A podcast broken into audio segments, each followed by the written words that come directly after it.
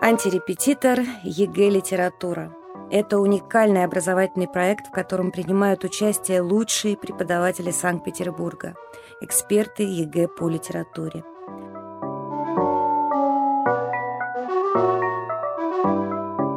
Антирепетитор ЕГЭ «Литература» – это практические занятия по экзаменационным заданиям всех типов. Антирепетитор ЕГЭ «Литература». Анти по-гречески «вместо», «подобно», «наравне».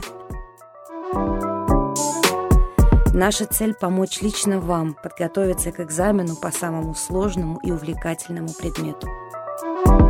Присоединяйтесь, мы с вами. Каждый вторник, каждую среду в 17.10 или в любое время на ваших любимых подкаст-сервисах. Антирепетитор ЕГЭ «Литература» Мария Баги, Наталья Рыжова, Ольга Ермакова.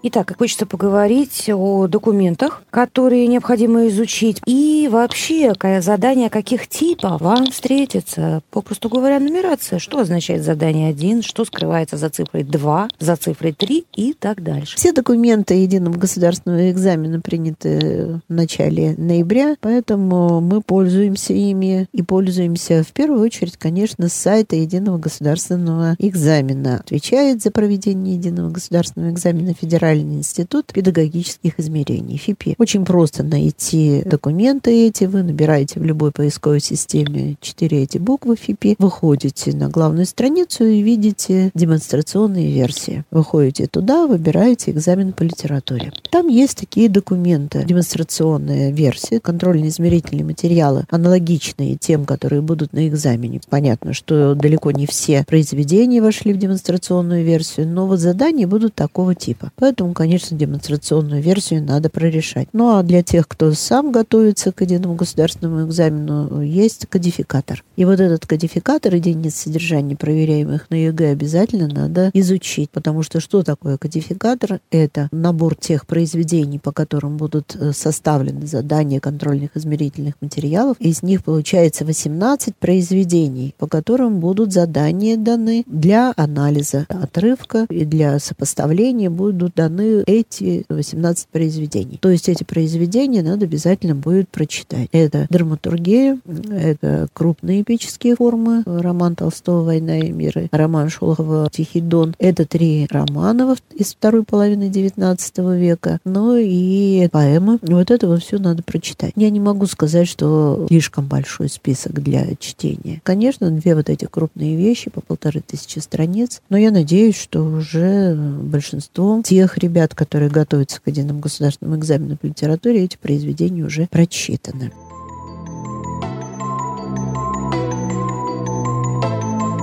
Не случайная страница. Александр Николаевич Островский. Драма «Гроза». Явление третье.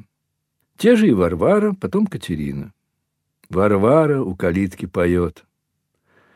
За рекой, за быстрою мой Ваня гуляет, там мой Ванюшка гуляет.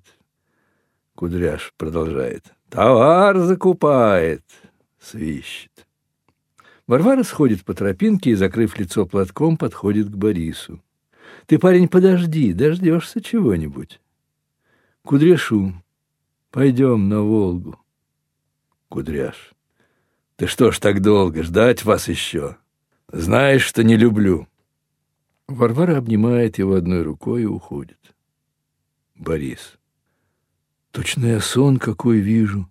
Это ночь, песни, свидания. Ходят обнявшись. Это так ново для меня, так хорошо, так весело. Вот и я жду чего-то. А чего жду, и не знаю, и вообразить не могу. Только бьется сердце, да дрожит каждая жилка. Не могу даже и придумать теперь, что сказать-то ей.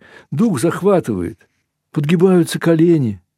Вот когда у меня сердце глупое раскипится вдруг, ничем не унять. Вот идет. Катерина тихо сходит по тропинке, покрытая большим белым платком, потупив глаза в землю. «Это вы, Катерина Петровна?» Молчание. «Уж как мне благодарить вас, я и не знаю». Молчание. Как бы вы знали, Катерина Петровна, как я люблю вас. Хочет взять ее за руку. Катерина с испугом, но не поднимая глаз. Не трогай, не трогай меня. Ах! Борис, не сердитесь. Катерина. Поди от меня, поди прочь, окаянный человек. Ты знаешь ли, ведь мне не замолить этого греха, не замолить никогда. Ведь он камнем ляжет на душу, камнем. Борис, не гоните меня. Катерина, зачем ты пришел? Зачем ты пришел, погубитель мой? Ведь я замужем, ведь мне с мужем жить до гробовой доски. Борис, вы сами велели мне прийти. Катерина, да пойми ты меня, враг ты мой, ведь до гробовой доски. Борис, лучше бы мне не видеть вас. Катерина с волнением. Что я себе готовлю? Где мне место-то, знаешь ли? Борис, успокойтесь, берет ее за руку. Сядьте. Катерина, зачем ты моей погибели хочешь? Борис, как же я могу хотеть вашей погибели, когда люблю вас больше всего на свете, больше самого себя? Катерина, нет, нет, ты меня загубил. Борис, разве я злодей какой? Катерина, качая головой, загубил, загубил, загубил. Борис, сохрани меня, Бог. Пусть лучше я сам погибну. Катерина, ну как же ты не загубил меня, коли я, бросивший дом, ночью иду к тебе? Борис, ваша воля была на то. Катерина, нет у меня воли. Как бы была у меня своя воля, не пошла бы я к тебе поднимает глаза и смотрит на Бориса. Твоя теперь воля надо мной, разве ты не видишь? Кидается к нему на шею. Борис обнимает Катерину. Жизнь моя. Катерина, знаешь что? Теперь мне умереть вдруг захотелось. Борис, зачем умирать, коли нам жить так хорошо? Катерина, нет, мне не жить. Уж я знаю, что не жить. Борис, не говори, пожалуйста, таких слов. Не печаль меня. Катерина, да, тебе хорошо. Ты вольный казак, а я... Борис, никто и не узнает про нашу любовь. Неужели же я тебя не пожалею? Катерина, э, что меня жалеть? Никто не виноват, сама на то пошла. Не жалей, губи меня. Пусть все знают, пусть все видят, что я делаю. Обнимает Бориса. Коли я для тебя греха не побоялась, побоюсь ли я людского суда? Говорят, даже легче бывает, когда за какой-нибудь грех здесь, на земле, натерпишься. Борис. Ну что об этом думать? Благо нам теперь-то хорошо. Катерина. И то надуматься-то, да наплакаться-то еще успею на досуге. Борис. А я было испугался. Я думал, ты меня прогонишь. Катерина. Прогнать? Где уж? С нашим ли сердцем? Как бы ты ни пришел, так я, кажется, сама бы к тебе пришла. Борис. Я и не знал, что ты меня любишь. Катерина. Давно люблю. Словно на грех ты к нам приехал. Как увидела тебя, так уж не своя стала. С первого же раза, кажется, как бы ты поманил меня, я бы и пошла за тобой. Иди ты хоть на край света, я бы все шла за тобой и не оглянулась бы. Борис. Надолго ли муж-то уехал? Катерина. На две недели. Борис. Ну, так мы погуляем, время-то довольно. Катерина. Погуляем. А там как запрут на замок, вот смерть. А не запрут на замок, так уж найду случай повидаться с тобой. Входят Кудряш и Варвара.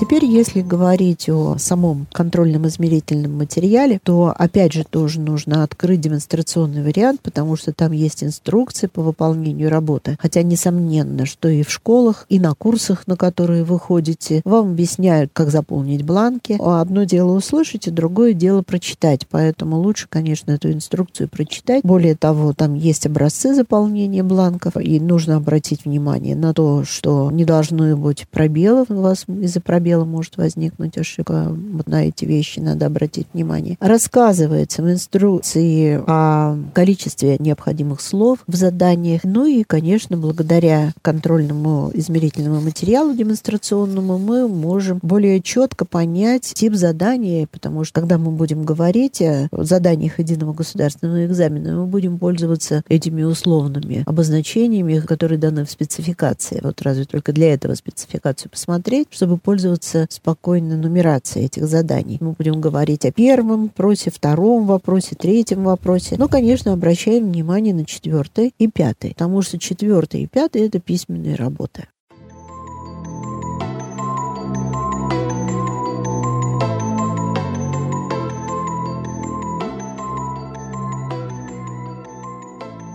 Первое задание – это вопрос. Этот вопрос связан с проверкой знания содержания произведения, из которого дан отрывок. Ну, в демоверсии, например, укажите прозвище героини, близкой по духу к дикому. Если вы читали произведение, для вас ничего не сложного для того, чтобы ответить на этот вопрос. Вы ответите Кабаниха, ну или там Кабаниха, это кто как произносит, но письменная речь неважно как. То есть первое задание – это всегда прозаический отрывок? К Отрывку. отрывку, да. Прозаическому. драме или к эпическому произведению. Это задание к отрывку.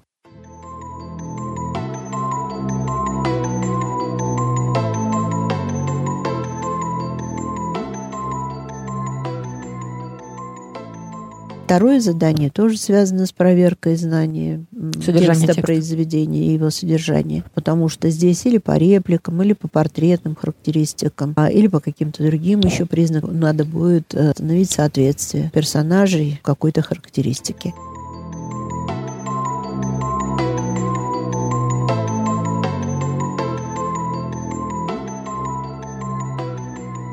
Третье задание, ну, так скажем, условно, отрывок из рецензии, но это даже не рецензия, это такой условный текст литературоведческого характера, в котором пропущены термины. И вот тут нужно будет ставить на месте пропусков эти термины. Восстановить текст. Да.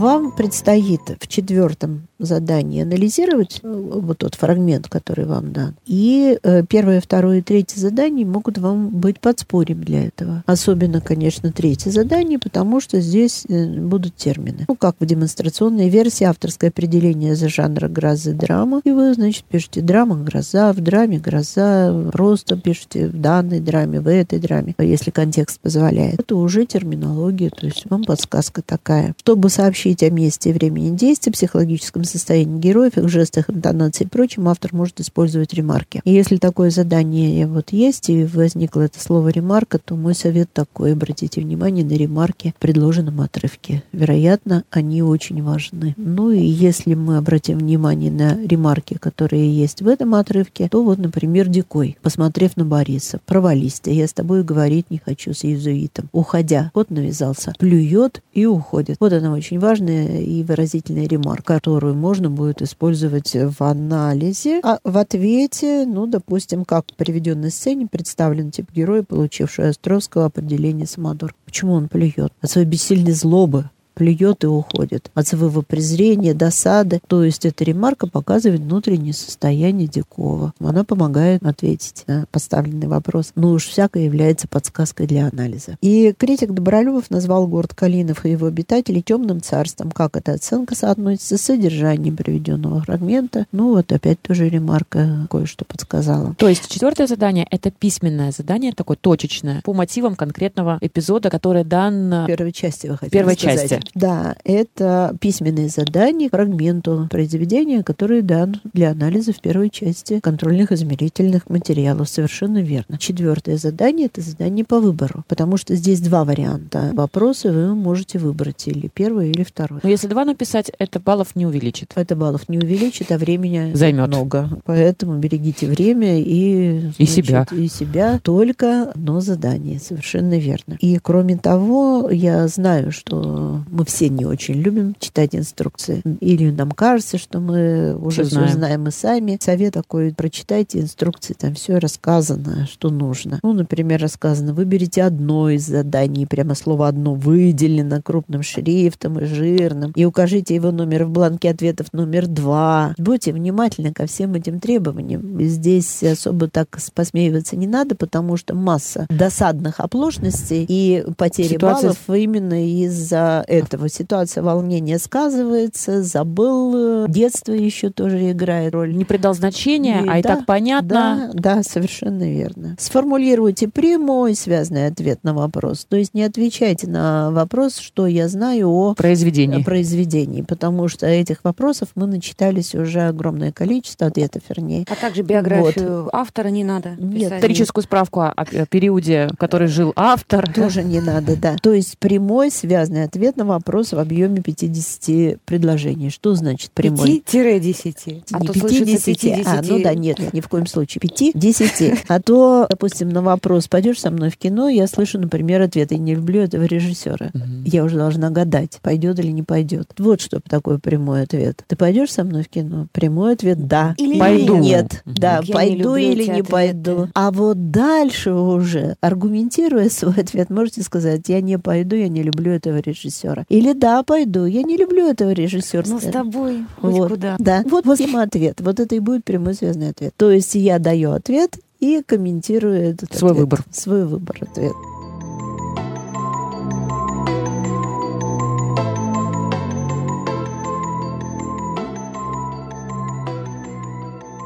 Пятое Ответим. задание тоже письменное. А, пятое задание, ну, конечно, непростое, потому что это задание на сопоставление. Еще раз внимательно прочитайте инструкцию. Не ленитесь. Каждый раз, садясь выполнять задание единого государственного экзамена, прочитать инструкцию. Это свойство человеческой памяти. Вот мне показалось, что так надо, и мы даже уверены, что вроде так в инструкции написано. Так не поленитесь, секунды занимает. Убедитесь, Выберите одно произведение, а не три. а когда-то было два. Да. Было И. у кого-то в голове застряло это, что два произведения. Одно написано, одно произведение для сопоставления.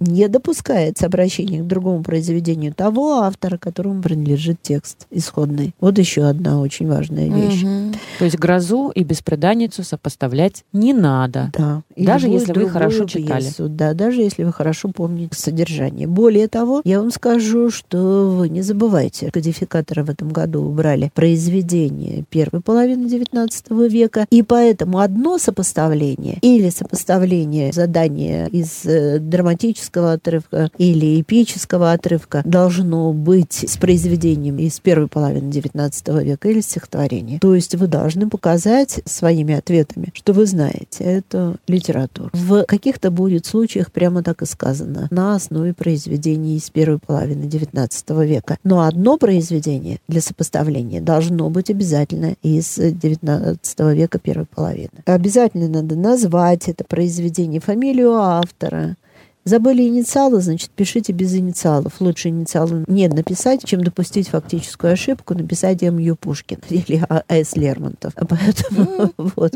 лучше оставьте без инициалов. И сопоставьте это произведение с предложенным текстом в заданном направлении анализа. По своему усмотрению выявите либо черты сходства, либо черты различия обоих произведений. И это уже упрощает задачу. По своему усмотрению черты сходства или черты различия. Ну вот, например, здесь образ купца. В каком произведении первой половины XIX века есть образ купца? Ну, песня купца Калашникова. Вот Первым перед приходит на нами, голову. перед нами два голову, купца. прошу прощения. Купец Калашников, купец Дикой. Какие Чё? они разные. Они разные, конечно. Ну, почему они разные? Ну, потому что разные задачи. Одного автора была эта задача утверждения человеческого достоинства. Кто бы он ни был. Слуга или царь, он божий слуга, в первую очередь. Это их уравнивает. Значит, вы об этом и пишете. А о человеческом достоинстве одного, благородстве его, и о дикости, варварстве другого, и говорить, что совсем разные образы купцов созданы. Потому что, еще раз напоминаю, что это эм, положено по инструкции. По своему усмотрению выявите либо черты сходства, либо черты различия обоих произведений. Но сразу могу сказать еще следующее, раз уже об этом речь зашла. Разберитесь вы, наконец, в сословиях, потому что в грозе, например, действуют купцы, там нет помещиков. Там есть одна барня, дворянка, помещица она не помещица нам. Осталось Неизвестно. неизвестно, да. Мы знаем только, что она дворянка. Но помещиков там нету. Сплошь и рядом у вас появляются такие Помещик сочинения, Дикой. где помещик Дикой и помещица Кван. Надо разобраться. Смотреть А, словарь. а, Вообще вот в этом социальном устройстве России, это наша страна, наша история. Ну, как мы не понимаем того, как было. Где Вот. купец, а где помещик? Где купец, где помещик, Где мещанин. духовенство, где мещанин, А где совершенно разночинец? верно. А где Всё- студент? Все это нужно понять. Но студент, он, скорее всего, будет, может быть и дворянином, и купцом, и мещанином. Он во второй половине 19 века. века учились уже все сословия. И духовенство, в том числе Чернышевский из духовенства. Да? Поэтому вот так вот и пишите, в чем схожи или различаются персонаж вами выбранного произведения и герой отрывка.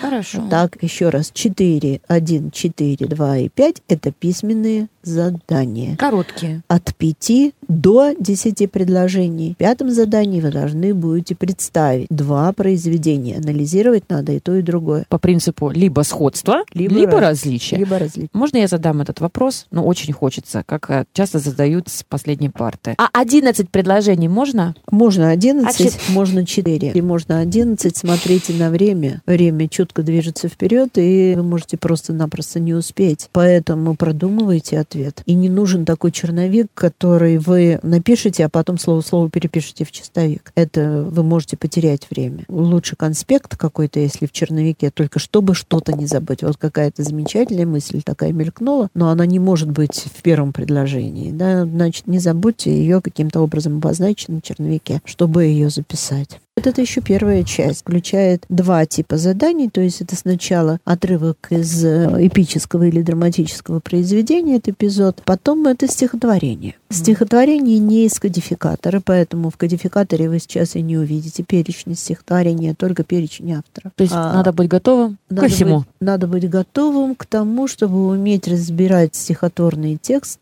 чтобы С листа. лирическое стихотворение уметь разбирать. Поэтому мы учим, не знаю, в начальной школе уже этому учат, но с пятого обязательно, в девятом был ОГЭ по литературе, там такое задание тоже было. И в десятом, одиннадцатом, в одиннадцатом так много стихотворений. Конечно, за такое количество практики вы должны уже были научиться разбирать стихи. Разбирать, анализировать, описывать, ну, это, в принципе, не синонимы, но рядоположенные вещи.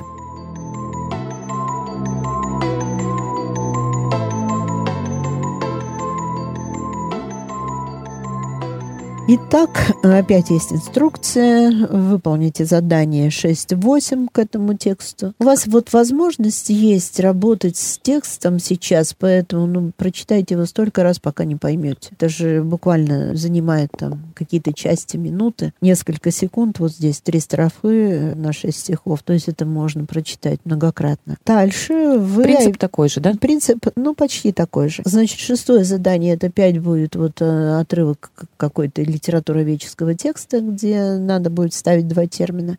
Произведение Заболоцка написано трехсложным стихотворным размером, дактиль здесь, и содержит так называемую иначатие. И содержит, что такое также называемую иначатие. Это анафора. Термин Не анафема, а анафора. Да, и содержит анафору. Ну вот вам уже пригодится для анализа этот термин анафора. Сразу себе выделяем. Мгм. Умному экзаменующемуся тестовая часть помогает. А, Автор, конечно, не случайно выбирает тот или иной размер, но это уже, знаете, или очень субъективно, тогда вы можете об этом написать. Или второй курс филологического Или факультета. Добро пожаловать, Да, дорогие ребята. только рады будем. Поэтому На самом деле нет. Кто почувствовал это, не случайность размера, можете написать, если вы умеете это доказать.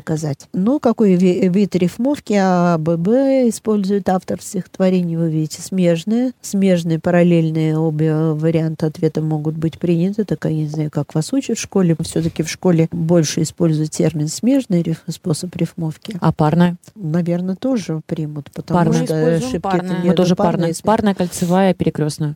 А параллельно еще же есть. Парная, кольцевая, перекрестная. Хорошо, пускай будет так, но кольцевая, она может быть еще опоясывающая. А кольцевая в скобках опоясывающая мы пишем. Но здесь проверка будет таким образом организована, что если есть два термина, то Точечно. ошибки не будет, конечно. Как вас научили в школе, так и пользуйтесь. Не боимся. Переучиваться не надо. Хорошо. Так, значит, использует поэт стихотворение. И написали. На способ рифмовки стоит обратить внимание, потому что, э, скорее всего, ведь будет порно какое-то очень важное слово. Здесь вот еще повтор, да последнее слово лесной, весной, сосной, значит, чаще лесной. Дальше это будет выбор трё- э, всех терминов, вот это не трех или двух, потому что был такой тип задания, выберите три, а сейчас выберите все, а может быть будет написано, опять же, какое-то количество, поэтому будьте опять внимательны. Это восьмое задание. Это уже. восьмое задание. Из приведенного ниже перечня выберите все, слово «все» выделено, названия художественных средств, использованных в тексте стихотворения. Олицетворение, оксюморон, эпитет, инверсия, сравнение, то есть здесь может быть и три, и четыре, А может быть и все. а может быть и все. Поэтому будьте внимательны, термины надо учить.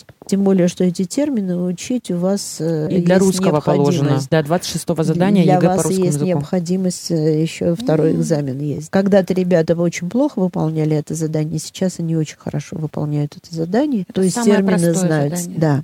Но они, эти термины, и эпитеты, инверсия, единочатие или анафора, они вам помогут это стихотворение писать, проанализировать, забрать. Это все положенные вещи, еще раз говорю.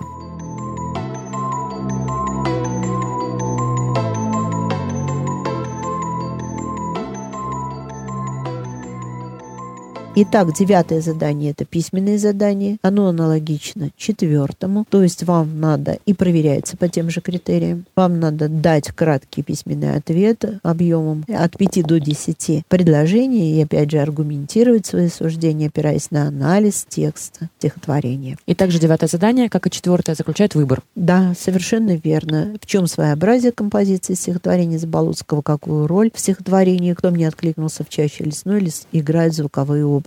Важно. Более того, я могу сказать еще, что эти два вопроса друг друга поддерживают. Они не, Не дублируют, не дублируют, но они помогают. Они помогают ответить один на На- другой вопрос. В чем своеобразие композиции стихотворения Заболоцкого? А тут второй вопрос про звуковые образы. А там все время кто мне откликнулся в чаще лесной и так далее. Да. Поэтому смотрите. В оба. В оба вопроса обязательно.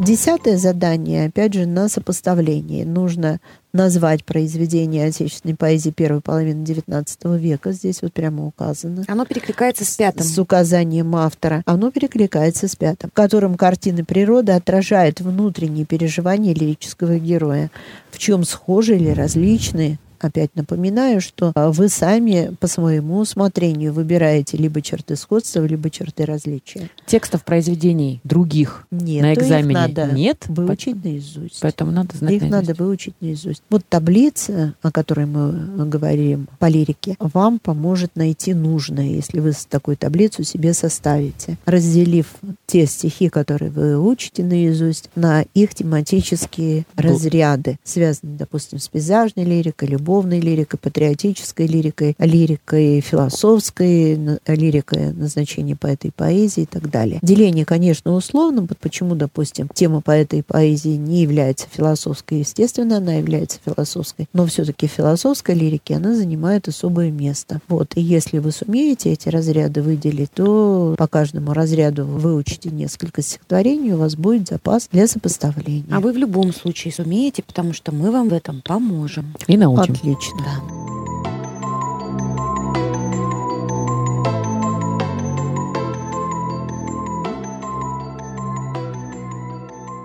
Вторая часть экзамена. То есть закончилась Это первая часть заканчивая. первая, Это была ребята. первая. Разогрев. Это была первая. Ну как разогрев? Уже два часа на это надо потратить, уже в разгаре. Ой-ой-ой. Кульминация, я бы сказала, когда мы переходим ко второй части. И тут все просто, потому что это всеми давно изве- любимое, всем давно известное, традиционное сочинение, которое, я надеюсь, вы всегда писали в классе, а не дома, по той простой причине, что если, это мой опыт говорит, если вам дать домой, то, а, не дождешься, Это правда. да, То есть лучше здесь и сейчас. Совершенно верно. Вот. И сама себя накажешь, потому что под конец четверти тогда тебе придется проверять дикую кипу тетрадей. В течение четверти ты будешь коллектором, Да. потому что ты будешь собирать, выбивать сочинения. Совершенно верно. Поэтому, если вы писали в классе, то и здесь привычная вам работа. Полтора-? Обычно вы полтора часа писали сочинение в классе, два урока, да? Ну и здесь примерно так же. Полтора часа пишете, полчаса проверяете. Работа — это сочинение. Задание Соверш- Задание номер 11. Но их пять вариантов. 11.1 — это сочинение по литературе второй половины XIX века. Благодать 11.2 — это сочинение по литературе 20 века. для знатоков. 11.3 — это сочинение по, ну, может быть, лирике, вот в демонстрационной версии по лирике. Для ценителей. Для ценителей, да. Может быть, наверное, и по драматургии. И вы обратите внимание, вечные темы философской лирики Есенина. Вот как видите, как важно знать разряды лирики. Здесь есть уровень обобщения, не конкретно по какому-то стихотворению. То есть здесь надо иметь в виду целостное представление О творчестве о творчестве. Есенина. И вот такая тема может быть, допустим, мы в четвертом задании обобщающего характера. Страница истории в отечественной литературе. На примере произведения одного из писателей Пушкина, Толстого, Шолохова, то вы видите, здесь у вас есть выбор. Но тема обобщающего характера, Это тоже, в общем-то, страница истории, проблема По- выбора. позволяет А, нам маневрировать. Конечно, вот какое-то произведение вы очень хорошо знаете. Смотрите, может быть, совпадет. Проблема, которая будет Лотерея. поставлена в теме, с тем, что вы хорошо знаете. Если перед экзаменом, в общем-то, начать уже тренироваться, регулярно писать одиннадцатое сочинение, есть такая вообще возможность, что-то похожее может попасться на экзамене. Вот я бы даже сказала, что это очень большая возможность, такая большой процент, что нечто подобное попадется. Если, допустим, не произведение, то, по крайней мере, проблема. Но а, о том, почему надо писать, мы об этом еще сейчас поговорим. Не случайная страница. Николай Заболоцкий. Кто мне откликнулся в чаще лесной? Кто мне откликнулся в чаще лесной? Старый ли дуб зашептался с сосной? Или вдали заскрипела рябина? Или запела щегла Акарина? Или малиновка, маленький друг, Мне на закате ответила вдруг — кто мне откликнулся в чаще лесной? Ты ли, которая снова весной Вспомнила наши прошедшие годы, Наши заботы и наши невзгоды, Наши скитания в далеком краю? Ты, опалившая душу мою. Кто мне откликнулся в чаще лесной, Утром и вечером, в холод и зной? Вечно мне слышится отзвук невнятный, Словно дыхание любви необъятной, Ради которой мой трепетный стих Рвался к тебе из ладоней моих.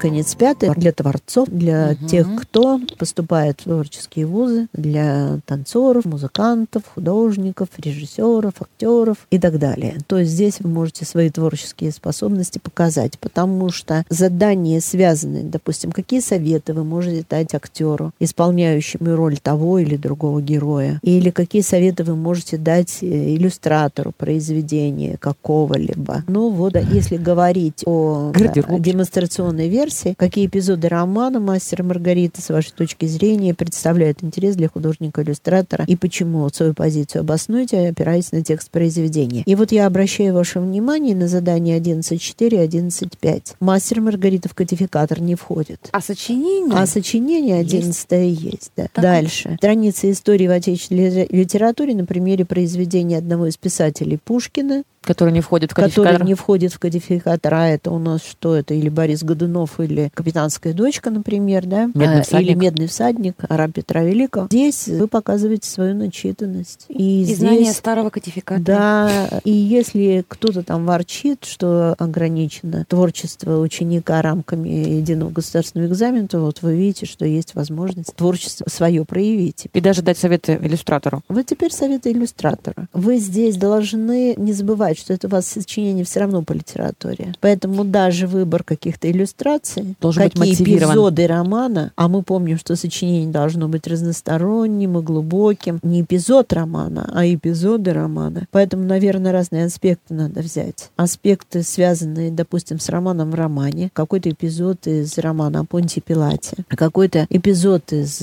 романа, посвященный э, московской жизни, и, конечно, какой-то эпизод, посвященный любви Маргариты И мастера. и мастера. Это совет, это не обязательно. Но обосновать свой выбор вы должны. Почему именно эти? Вы даете советы для иллюстратора. Почему вам кажется, что эти эпизоды надо проиллюстрировать? Не забывайте терминологию литературоведческую. И знание текста. Знание текста и далее, Позицию раз вы автора. э, даете совету иллюстратору, так вы ему скажите, как расположить фигуры, то есть говорите о композиции рисунка, о композиции иллюстрации. Может быть, цветом что-то посоветуете сделать. Допустим, если вы рисуете Понтия Пилата, то какого цвета должна на нем быть мантия и какое выражение лица у него может быть. То есть именно действительно ваши советы по созданию иллюстрации. Здесь вам и специальные термины понадобятся, если вы поступаете на художественное отделение, э, э, отделение, то вы, как будущий художник, эти термины знаете. Ну и не забывайте, что это экзамен по литературе, то здесь должны быть и литературоведческие термины, потому что это проверяется